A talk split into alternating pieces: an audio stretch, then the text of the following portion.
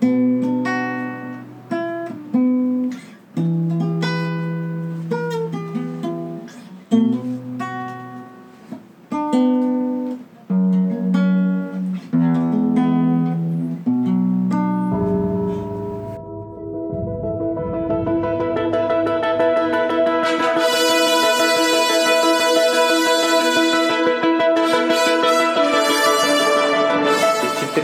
sonora hoje. A gente está com um convidado especial que na verdade mora com o Felipe, né? Mas eu já conheci ele de outra época. É... Então, hoje está aqui eu, Lucas Lima. Eu, Felipe Stevanato, e o nosso E- convidado especial, Wagner Pardim. Pardinho. o Pardinho, ou Ou Pardo, Wagner. Pardo. Bardo, Bom, Bardo Pardo. pra come... antes de começar, o pessoal já conhece a gente, né? Fala um pouco de você, o que você faz. Bom, eu sou estudante ainda na verdade estou no fim da minha graduação, estou fazendo licenciatura em música. Estou aqui nessa vida de universitário, trabalhando e dou aula, sou educador musical, sou educador social, é, toco aí na, na vida, é, faço os frilas da vida aí. E é isso, estou nessa vibe aí de, de tentar viver de arte também É praticamente o faz tudo, né? Quem é todo universitário É. começa por esse lado. E ainda mais artista, então. Tenta sobreviver, né? Ah, Igual a todo mundo. Exato. É, Igual e hoje a mundo. gente tá aqui gravando o 14 episódio do Depois do Expediente. do dia- Podcast. Podcast. Que dia é hoje, Felipe? Hoje é dia 13 do 11. Já é uma terça-feira, um dia após a nossa é, despedida aí pro Stan Lee, né? Que morreu ontem aos 95 anos, então por isso que teve essa entradinha de um tema da, do Spider-Man, né? Um Clássico. tropecinho, um tro- tropecinho, outro, né? Melhor do que se fosse a gente colocar, tentando tocar, executar esse, essa música. É, então, Stan Lee morreu ontem e teve uma, uma comoção muito grande aí no, no mundo, né? Principalmente as pessoas que gostam de super-heróis, de quadrinhos, admiradores dele. É, porque ele é um nome muito, muito forte, né, né? Ele revolucionou, digamos assim, acho que a gente pode até dar esse nome, a indústria dos quadrinhos. Por mais que eu, eu acho que até cheguei a comentar de alguns outros casts que eu não sou assim hiper fã da Marvel, hiper fã da DC e tal, acompanho tudo, compro tudo e tal. Mas os, as, as obras que eu acompanhava, que eu assistia, eu sempre tentava fazer igual eu faço com todas as outras obras, que é entender o que o autor quer passar, né? E tentar curtir a obra, né? Tentar entrar na obra e ver o que, que ela pode me transmitir de bom. E o Stan Lee, por mais que eu tenha essa questão de não ser tão fã da Marvel, mas eu reconheço muito, tipo, o trabalho do cara, porque como idealizador e como criador de, de histórias mesmo, né?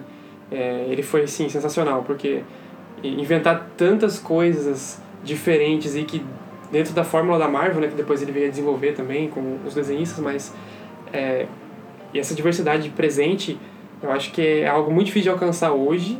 Na época também devia ser, claro, mas ele deve ser muito lembrado ainda daqui pra frente com os personagens dele que com certeza não vão estar mortos, né? É, Pardo, qual, você tem alguma relação com quadrinhos? Como que é a sua história? Conhece, lógico, a figura do Stan Lee, né? Mas conta aí.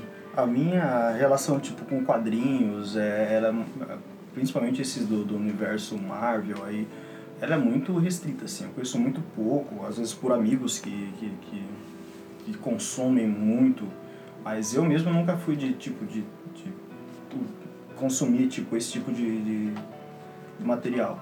A, a, o que eu conheci bem foi a, a, através da, dos filmes, através dessas produções é, mais recentes. Então, igual ele. O trampo dele, na verdade, é, tem décadas e décadas e décadas e décadas e décadas, mas ah, eu não tenho nem ideia assim do quão vasto que é o trampo desse cara. E na verdade isso aí que, é um, que acaba sendo uma, uma marca muito importante, porque ele começou há muito tempo e o cara ele continua bombando até hoje. Até hoje, exato. É, Ele manteve essa consistência de, de excelência, né? de no- excelência no e trabalho na dele. Verdade uma referência e a- também, né? Pra isso. galera. E é mais louco porque é, a gente às vezes tende a, a estacionar, né? E ele com tipo com décadas de trampo ele conseguiu inovar em cima dele mesmo, né? Como se o cara é, falando outra linguagem aqui é como se o cara batesse um recorde dele mesmo.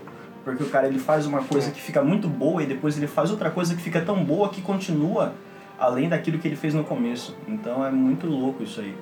É, antes da gente aprofundar assim na, na questão do, do Stan Lee, eu queria dar um contexto de quem foi ele, né? Para quem não conhece a história dele e tal. Uh, eu também não sou entusiasta em quadrinhos, também nunca acompanhei, até porque eu não vivi numa época que tinha acesso tão fácil assim aos quadrinhos aqui, né? Uh, pelo menos não na minha cidade, nunca foi uma coisa que eu via na escola e etc. E o Stan Lee, ele, ele surgiu, acho que um pouquinho depois da, de quando foi a Era de Prata dos quadrinhos. A Era de Prata ela foi na década de 50 e é quando os quadrinhos de super-heróis começam a predominar. Então ele surge em 1960, uh, é, quando a Marvel ela tá ruim das pernas, né? Ela tá em ruínas assim, e a DC ela começa a vender bem. A DC ela lança a Liga da Justiça, que é o grupo de super-heróis lá, e a Marvel ela só tinha aqueles heróis dela, é, Capitão América, os outros eu não lembro, que eram as mesmas histórias, né? Uh, e daí caiu na mão do Stan Lee para fazer um trabalho, né? E ele propôs, ele queria fazer mudanças, né? Então, o primeiro quadrinho assim que ele que ele propôs foi é, o Quarteto Fantástico. E o Quarteto Fantástico era alguma coisa para também um grupo de super-heróis, né? Então, veio assim para bater um pouco com a Liga da Justiça. Não sei se diretamente com a Liga da Justiça, eu creio que tivesse outro quadrinho na época que era outro grupo de super-heróis, no caso da DC mas é, foi o que começou a, a fazer uma, uma revolução assim nos quadrinhos da Marvel. Porque o Quarteto Fantástico ele não trouxe mais aquela figura do, do herói que ele era sempre invencível, intocável, que uh, era só lá derrotar o um monstro, etc. Ele começou a dar uns valores para os super-heróis em sentido de dramas pessoais e de, de do conceito moral do super-herói, né? até mais parecidos com isso, com a realidade. Com a E o, o Stan Lee usa até muito isso, a questão da realidade, até nos cenários, né, que ele usa é Nova York, São Francisco, ele usa cidades reais, ele usa tipo, usava a silhueta dos presidentes reais lá. Então ele traz um pouco disso, que é, uh, por exemplo, Coisa. Coisa ele sempre teve um problema com a aparência dele, porque ele era de pedra lá e tal, né? Então ele sempre Tipo, tanto que a namorada dele no, no quadrinho lá era uma cega, né? A esposa dele. Então ele tem esse problema com a aparência dele, de como as pessoas olham para ele, né? Então o Stan Lee ele começa a mudar a história do, dos quadrinhos aí. E aí passa de, de, de um público que era só os pré-adolescentes para agregar mais os jovens adultos e até os adultos a consumirem os quadrinhos, né? Então isso começa a fazer a Marvel vender muito mais, vender muito bem. E a Marvel começa a acender, acender de novo no, no mercado, né? Então aí veio depois o Homem-Aranha, que é acho que o carro-chefe da Marvel hoje, né? Uh, aí veio os X-Men, veio é, o Doutor Estranho, é, vieram vários outros nomes que, que o Stanley fez. A maioria do, do, dos quadrinhos da Marvel, dos heróis da Marvel, foram é, criações do Stan Lee. Mas e, isso que é interessante porque é, quando você para pra criar um personagem, assim, por mais que você crie um personagem bom, é, ou só, só no roteiro mesmo, você pensando no enredo do personagem e tal, é, você vai acabar projetando algo desse personagem no próximo. É meio que natural. Mas não, no Stan Lee não tem isso, cara. É, um é muito diferente do outro, sabe? É difícil, lógico que alguns acabam tendo depois, porque ele criou vários, né? Mas é, a maioria não tem muita similaridade, assim, a maioria é bem diferente. Uns que a gente pode citar, assim, por exemplo, para ilustrar essa questão do drama é, e dos valores que eles tinham, o Homem-Aranha, quando ele, no começo do filme até, ele é snob lá, e aí ele perde o tio dele, e aí ele tem aquela questão da responsabilidade, que com grandes poderes vem grandes responsabilidades, então ele carrega o fardo do tio dele ter morrido por uma, uma responsabilidade, um ato que ele, que ele teve, né? É uma ignorância, e ele convive com a tia dele, que ele cuida. Tem a questão do trabalho, que ele está sempre tentando buscar trabalho e sobreviver, né? Para pagar o aluguel e etc. É, o Demolidor, a gente pode, que foi da criação dele, a gente pode citar é, como o cara que é cego, então o cara também não teve o pai, não teve a mãe, e aí ele tem esse drama, né? Uh, o, a gente pode falar dos X-Men, que são uh, o grupo os de mutantes né? que são os excluídos. Eles acabam sendo as minorias, né? É, que a sociedade vê como as aberrações, a sociedade exclui. Uh, e outro que a gente pode falar é o Pantera Negra, que é ele é lançado em 1966, logo depois do de, em 1960 começaram a ter os movimentos os movimentos pró é, os direitos do negro, né? Ele tem essa pegada de trazer de novo a realidade para o mundo dos quadrinhos que fez com que mais pessoas a, aderissem a, a, essa cultura de massa, né? se identificassem, passassem a, a, a, se ver, né? Tipo, começa a ser um espelho ali, poxa, ó, tipo, ele sofre isso também, ele tem isso também, então tem essa pegada, assim, quando a coisa é mais real mesmo. E é muito louco como que a, a origem, às vezes, desses personagens, ela se dá em contextos muito diferentes, né? Igual... E, e, e, se, e se aprofunda muito, porque, por exemplo, se for colocar a questão do, dos X-Men, que era uma coisa mais orgânica, né? Eles eram, é, o, eles eram, assim, diferentes. Ao contrário de, por exemplo, um Hulk, que era um cara, que era uma pessoa normal, que por um acidente é, de trabalho, o cara ficou com tudo aquilo que aconteceu com ele, de se transformar no Hulk, fica verde, gigante, etc. Agora, mais, mais louco é como que o cara ele tem que se aprofundar em às vezes alguma coisa que nem é a área dele para desenvolver uma coisa dessa, né? Porque você expõe uma pessoa a ideia dos raios gama, que o cara vai uhum. mudar a estrutura física do corpo do cara, que muitas vezes é, é tão longe assim essa teoria para o cara que está desenvolvendo e mesmo assim o cara vai atrás e busca porque ele quer fazer uma coisa que é diferente dos uhum. outros então o cara ele se aprofunda em, em coisas é, pensando na ideia do homem formiga né a ideia de, de, de, reduzir a distância atômica é coisa que é muito fora da, da do contexto do, do cara que produz o personagem ali né se a gente for pensar é, se a gente for pensar numa produção assim é, mais simples, quem que ia parar para elaborar uma coisa assim, né? Mas o cara ele queria muita excelência do trampo dele, ele queria tipo uma parada que fosse diferenciada em tudo assim, né? Então é muito louco essa, essas, essas é, associações, né?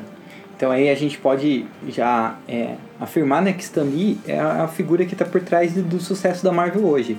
Então hoje a gente vê filme, é, vê série, vê e ainda tem os quadrinhos, né? Os clássicos são continuem lançamentos e os clássicos são os mais, mais aclamados, né? E é uma coisa que hoje está no nosso meio. A gente pode falar que tem os filmes normais e os filmes de super-heróis, né? Porque é, é uma produção tão grande que é, não dá para imaginar, tipo, a mente que está por trás disso, que da, da criação de tudo isso, de como todo esse universo surgiu, né? Então, Stan Lee é essa figura, essa figura que deu que não só ele, claro, citando de novo isso, porque teve outros nomes que trabalharam com ele, outros nomes que inspiraram ele e deram suporte para ele, mas é, Stan Lee assumiu esse papel de estar de, de tá por trás de toda a, obra da Marvel.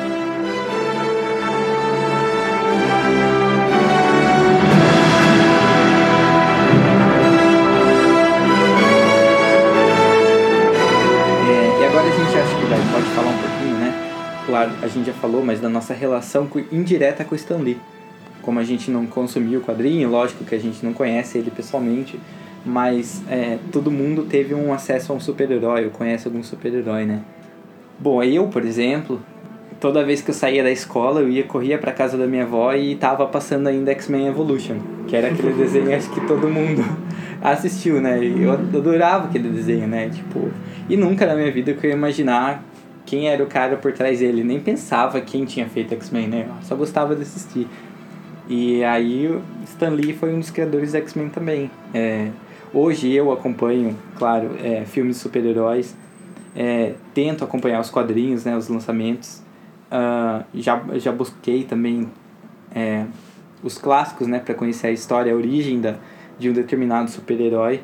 Uh, eu gosto muito de, dessa cultura de, de super-herói, então é uma coisa que é, a morte do Stan Lee foi uma coisa que me deixa muito sentimental, sabe? Que ó, a gente vai pensar e, e, ele teve toda essa participação em todos os filmes, né? Desde acho que de 1989, quando teve aquele Sim. primeiro filme é, do Hulk. Ele, ele era, talvez foi um, o cara mais easter eggzado que existe. Né? Ele sempre era um easter egg no filme. É, ele tava é, passando lá de óculos, conversando com alguém. Ele sempre tinha uma participação em todos os filmes. Inclusive nas séries mesmo ele não participando das séries, tinha lá uma fotinha dele, sei lá, no posto policial, sabe? Então, é. chegar nesse ponto, cara, é, é ser muito referência pra marca. E a Marvel, vamos combinar que é a potência de super-herói, né? Então, então, pra ela dá tanta importância pra uma pessoa assim, é porque o cara realmente é muito importante pra Marvel. Era uma, era uma Cara- forma de homenagear também, né? Porque, Exato. tipo, o cara foi. tava por trás ali, ele fez aquela história, sabe? Então, lógico, é, é, é mais que, que bonito ver esse tributo, sabe? Da, da, do estúdio fazendo pra ele, né? Com certeza, com certeza. Que nem aquela parte no, no filme do Homem-Aranha lá, eu não lembro que frase que ele fala, mas tipo, o Homem-Aranha tá vendo algum desastre lá, daí ele chega e dá uma frase de consolo pro Homem-Aranha, assim, e sai, né?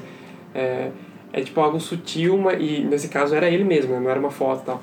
E, mas algo sutil que homenageia o cara, que faz ele participar de algo que ele criou.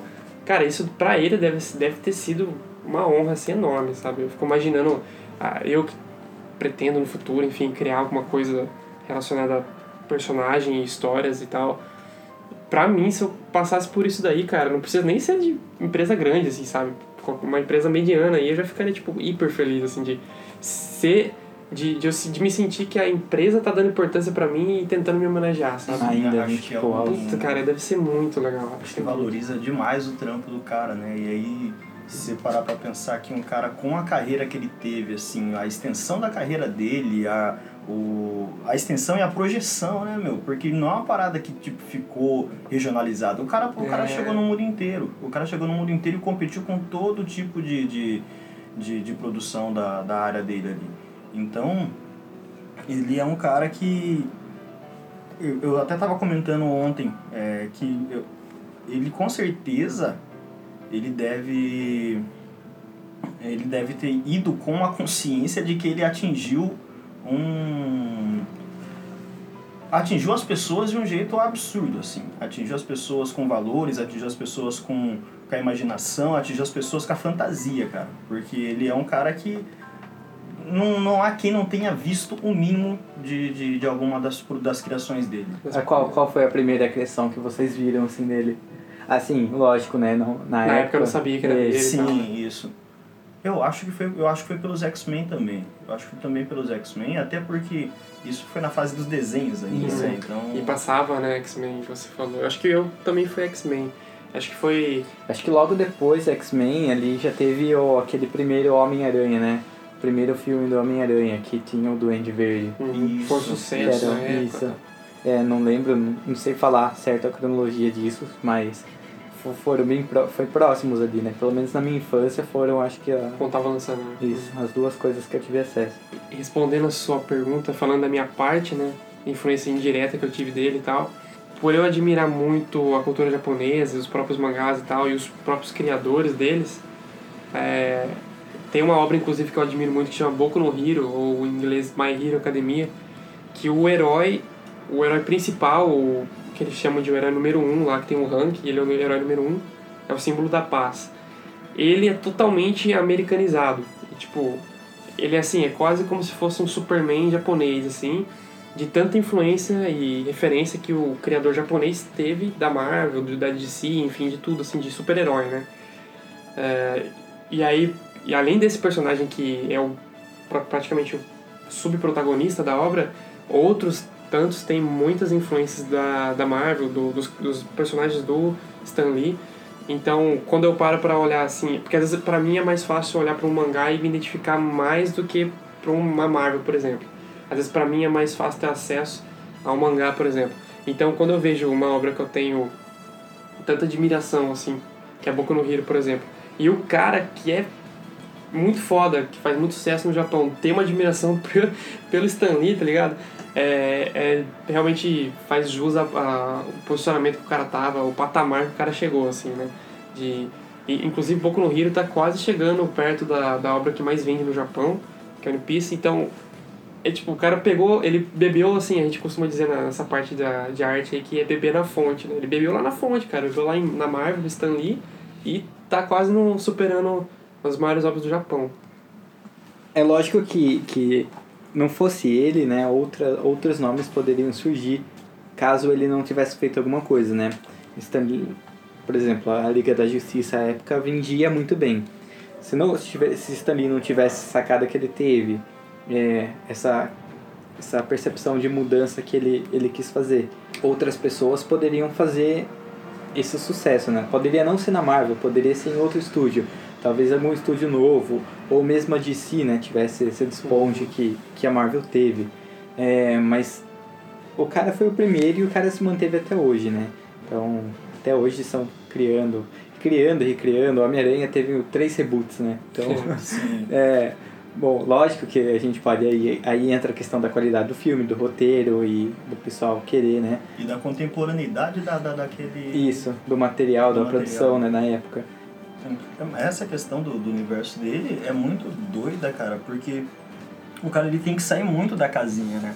Não é uma coisa que o cara olha, o cara para simplesmente e, fala, ah, isso aqui eu vou. Não, o cara tem que sair totalmente e imaginar um outro mundo. É uma coisa meio esquizofrênica, né? Porque o cara não, não é uma coisa de simplesmente ele parar e pensar, vou mudar isso aqui, eu vou, vou colocar esse detalhe. Não, é tudo novo. É tudo novo. Um mundo novo que não tem nada a ver com a realidade, porque pra eu- ele chegar num, num personagem que não.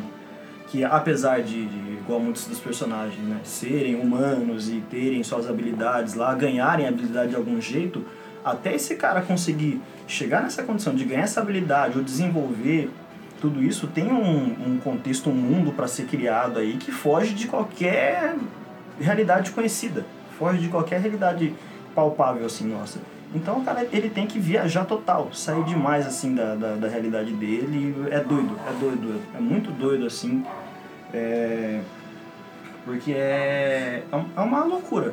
É um, como se fosse uma loucura controlada, né? O cara ele consegue. Esse, é, que eu tocar, né? ele consegue saber é, qual o limite da, da, da viagem dele, ele vai e volta. Exato. Aí entra o conceito que, na minha parte, eu ia falar é da verossimilhança né, na obra.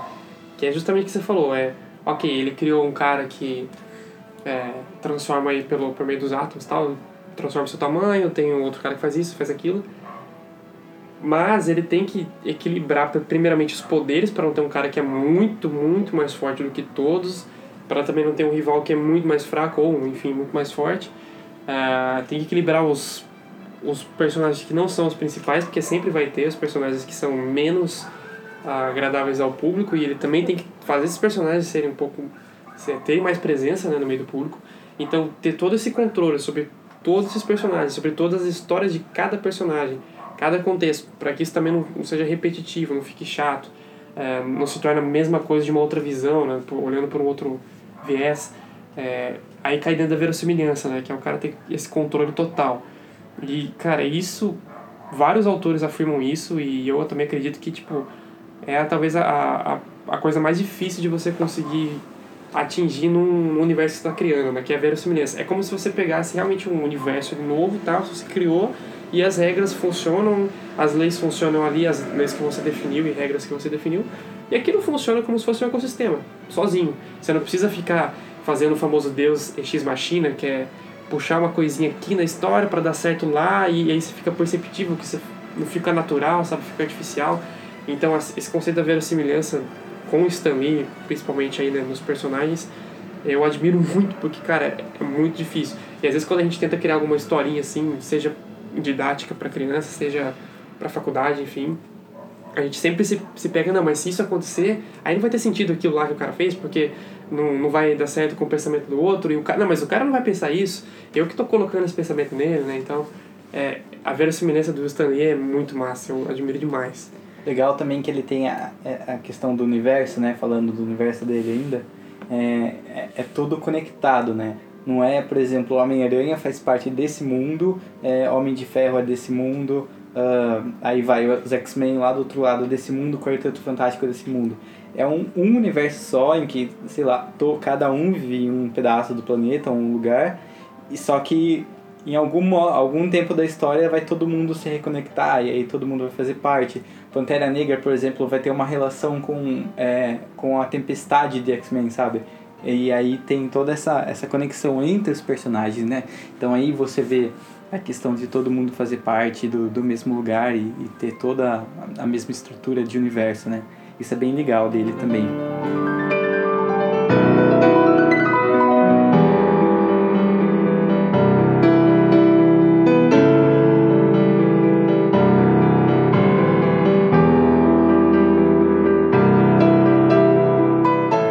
mesmo que não tenha quadrinhos mais de Stan Lee, ele deixa um legado aí que vai seguir, pode seguir por muito tempo ainda. A gente já, já teve filmes X-Men, dos Vingadores, é, tem séries na Marvel dos Defensores, uh, aí teve em Ferro, Demolidor, mas ainda tem muito personagem a ser explorado. Os filmes solos, por exemplo. A gente já viu o filme solo do Homem de Ferro, do Homem-Aranha, do Pantera Negra, é, do Wolverine. É, agora tá para sair da Viúva Negra. Então, quantos ainda personagens Thor, né? É, quantos personagens ainda não terão, por exemplo, um filme solo? Aí, além dos filmes, tem a, a questão das séries, os reboots até dos quadrinhos, né? E aí tem a merchandising, né? Por exemplo, camisetas, uhum. é, acessórios, canecas, cadernos, tudo assim de heróis hoje tem em função desse sucesso, de, desse boom que foi a que é a Marvel, né? Que é a, a, a ideia do Stan Lee em criar aqueles personagens que mudaram todo o rumo do, da, da história da Marvel. Então é, é incrível é, você pensar isso. Eu acho que isso. também é uma coisa. É, duas coisas, né? Que é importante também a gente colocar que como já foi dito, você já falou várias vezes que não foi só ele em alguns pontos, teve os desenhistas juntos e tal, mas o segundo ponto é que ele não só criou o personagem lá, concebeu a ideia, jogou e deixou com a Marvel, né? Como você falou anteriormente, ele estava presente nas outras produções, então, tipo, ele ia lá e falava, ok, é, esse personagem aqui, ele tem um temperamento assim, então acho que nessa história ele tem que agir mais assim. Então ele, ele entrava junto, é, fazendo com que a, aquela produção específica não saísse fora daquele mundo, né, do universo. Então, é, a presença dele até os 95 anos era justificada nas obras, né? Acho que legal isso. É, não ficou aquela coisa de gaveta, né? Hum, ah, beleza, criei. criei aqui, vou deixar ele aqui agora, já fiz a história dele. Não, esse cara vai Foi aparecer... um job, né? Fiz um job é, aqui e tá, Fiz tá um lá. job, não. Esse cara vai aparecer aqui, esse cara vai fazer isso pra esse personagem ser isso daqui. Hum. Então ele teve toda essa conexão, né? E pensando muito grande, né? A ideia de quando a gente fala de universo parece uma coisa, parece que é só um nome, né? Mas não é o universo mesmo, até quando você parar para pensar que uma série às vezes tem uma relação com uma saga dos filmes, que daí você pega, por exemplo, o Agents of Shield, né? Os agentes da Shield, que ele tem o tempo inteiro a, a, a, a cronologia da série, ela recebe relações dos filmes. Então você pega um, uma, um episódio X que é que acontece uma, uma um, tem um evento tal, só que ele é totalmente dependente daquela coisa que aconteceu no filme anterior ou que prevê alguma coisa que vai acontecer no filme seguinte. Então é muito louco porque quando a gente pensa em universo, a gente tem até dificuldade de imaginar o tamanho desse universo. É, a gente pode pegar, por exemplo, o mainstream, tá todo mundo aqui na Terra, né? Nova York, São Francisco, mas aí entra Guardiões da Galáxia, né? Exato. Que traz Exato. toda a galera, aí vem uma galera de, desse planeta, uma galera desse planeta, claro que todo mundo fala inglês, né? Todo, sim. Todos os planetas falam inglês, mas ali ele abre para você a noção de universo. Então tem esse planeta tem esse cara, esse planeta tem esse cara e, e aí junta tudo assim. Né? E lá tem um cara da Terra que na verdade foi tirado daqui, levado para lá, ao mesmo tempo que tem um lugar na África que ninguém imaginava que ia ter merda nenhuma lá e de repente o cara descobre que tem uma puta fortaleza tecnológica e que não era exposta por um motivo X e que faz um sentido Faz também. sentido, E é muito louco como que ele entra em alguns lugares imprevisíveis, né? Alguns, algum, algumas ideias imprevisíveis, assim. Porque, é, igual eu falei, é loucura. É, coisa, é o tipo de coisa que o cara tem que colocar onde não tem. é a ideia do, de colocar pelo em ovo. Ele faz muito isso, cara.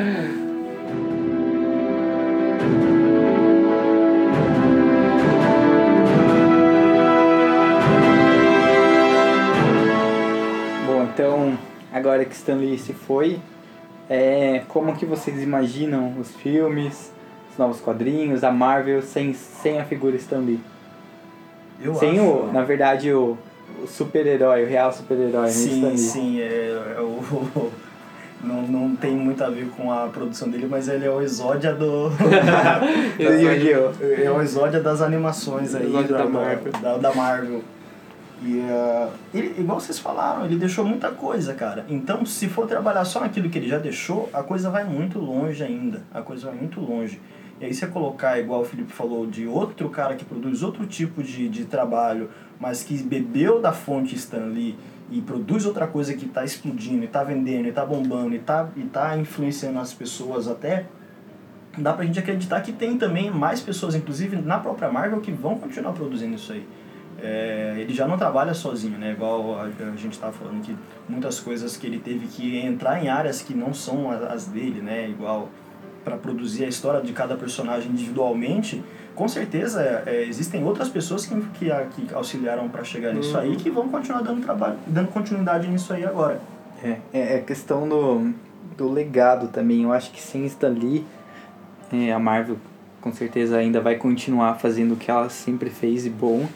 É, até porque boa parte de, de muitos anos de, de trabalho já tá feita, né? Que Stan Lee deixou aí. O cara deixou um legado, velho. É, um legado não só para Marvel, mas para todo mundo, né? Ele, ele se tornou uma figura de inspiração. Tanto que todas, muitos estúdios e é, artistas fizeram homenagem para ele, né?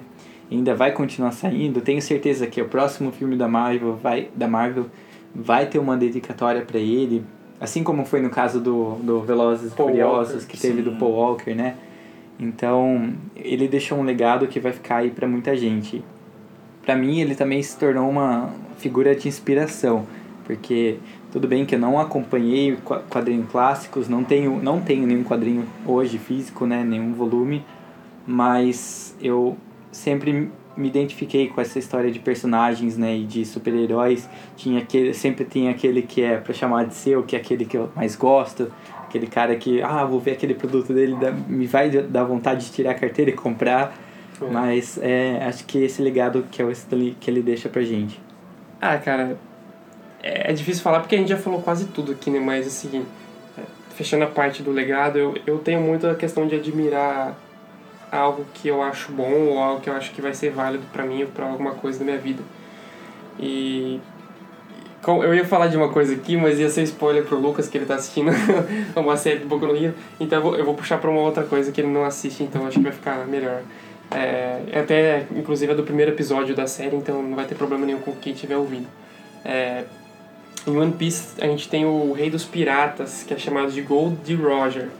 É, pai do que talvez não conheça a história, no mundo de One Piece, que também é uma obra que tem essa pegada de universo e tal, existe um cara que se tornou o rei dos piratas, o mundo é a era dos piratas e tal, e aquele cara, ele é basicamente a, o que as pessoas olhavam para ele e falavam, pô, aquele cara conquistou todas as ilhas, aquele cara conquistou todos os tesouros, aquele cara foi o rei dos piratas, ele foi o maior pirata que existe.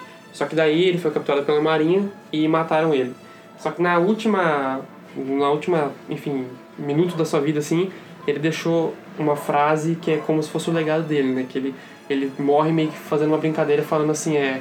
Ah, vocês querem saber onde está meu tesouro? O meu tesouro está lá naquele lugar, pode ir lá buscar. Aí ele vai lá e morre. E aí o tesouro que ele deu o nome, ele deu o nome de One Piece, que é, um, é como se fosse uma coisa só, né? E a própria obra chama One Piece, né? E aí depois daquilo, depois dele morrer e falar que o One Piece estava em algum lugar aí que, ele, que o pessoal devia procurar, o mundo inteiro, ou praticamente quase todo mundo, pelo menos todos os piratas, eles começam a se mover e quem não era pirata começa a querer ser pirata porque quer procurar One Piece, porque admirava o cara.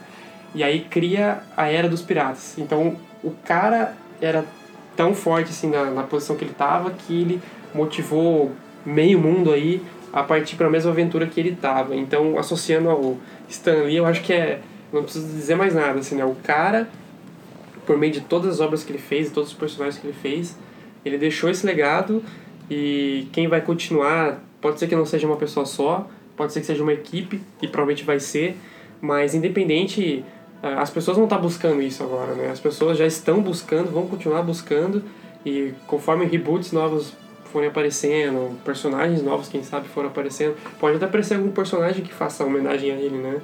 é, talvez com um rosto parecido ou algo do tipo Seria assim e tal. louco, né? Que fosse só um humano, por exemplo, né? um humano sem nada, assim, nenhum poder, enfim, não sei.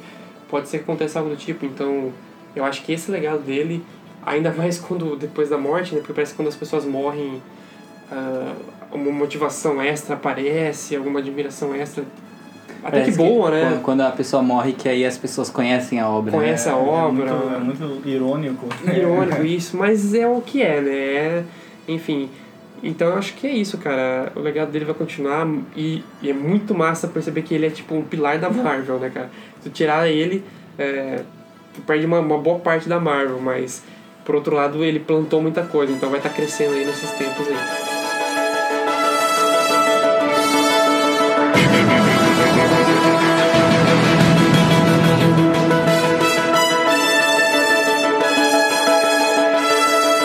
Fechamos aqui. Então é isso. Então vamos deixar a rede social pra galera. A gente gravou, mas perdeu, então vamos gravar de novo. É... Vai lá, Pardinho.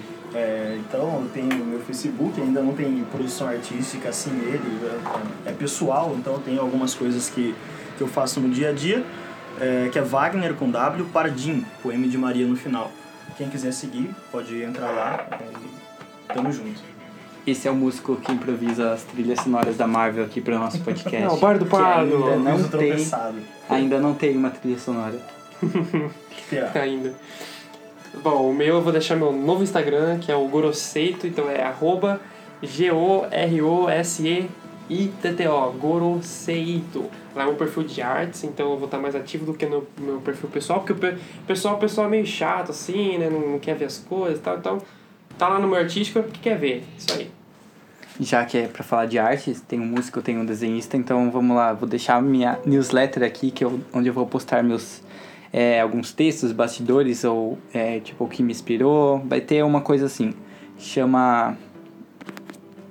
Não vou pôr a parte de chama, mas enfim. Então vai lá no tineleather.com barra Lucas Lima. Tineleather, vou soletrar é T-I-N de navio, Y-L-E-T-T-E-R tineleather.com.br Lucas Lima. Falou!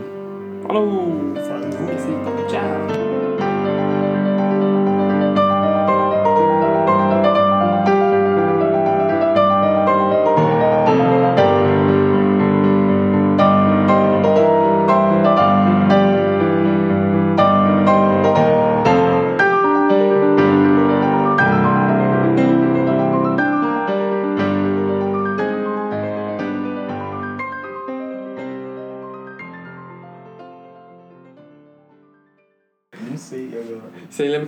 Mó zoados do Homem-Aranha passando na TV, sabe? Nada a ver, assim, eles botam uma frase aleatória.